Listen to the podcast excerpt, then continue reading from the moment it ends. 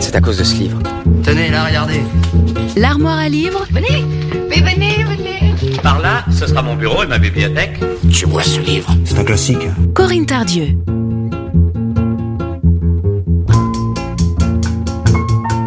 Bonjour à toutes et à tous.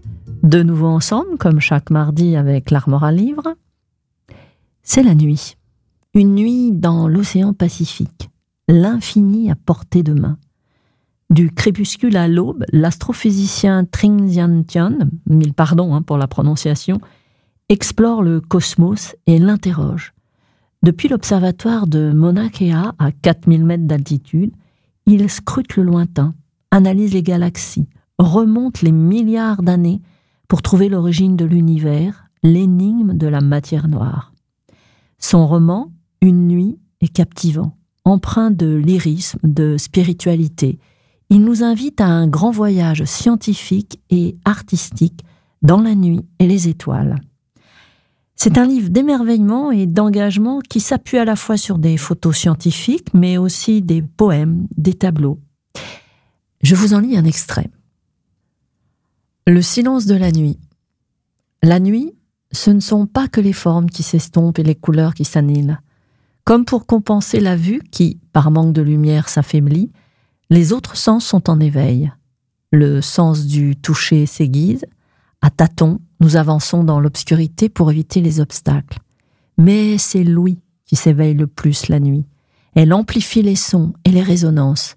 Le bruit anodin d'un craquement de bois captive notre attention inspire l'effroi, alors qu'il passerait inaperçu dans le bruit du jour.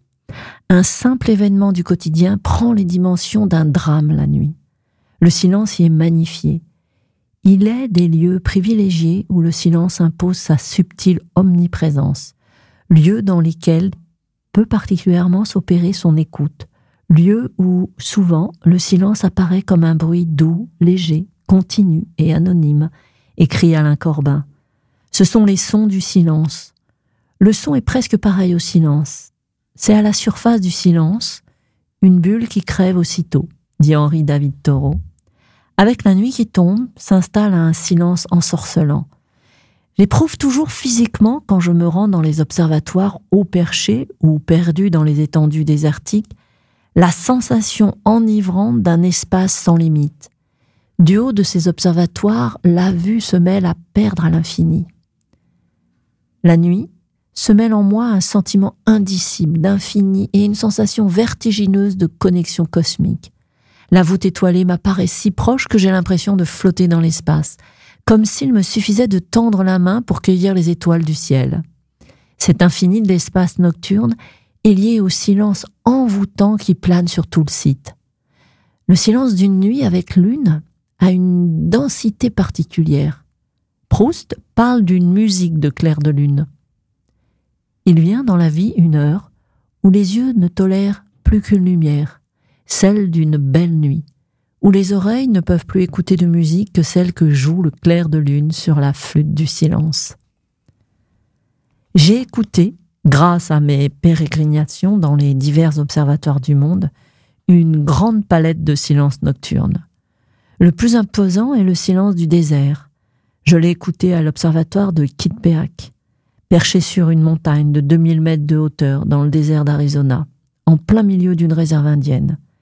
L'immensité du désert exalte le sentiment de l'espace sans limite. La nuit est sublime, le jour est beau. Si la nuit est sublime, c'est qu'elle aiguise nos sens pour nous relier à l'univers. C'était Une nuit de Trin Juan Tuan. Bonne lecture et bonne écoute sur Sun. À mardi prochain. L'armoire à livres, tous les mardis sur Sun.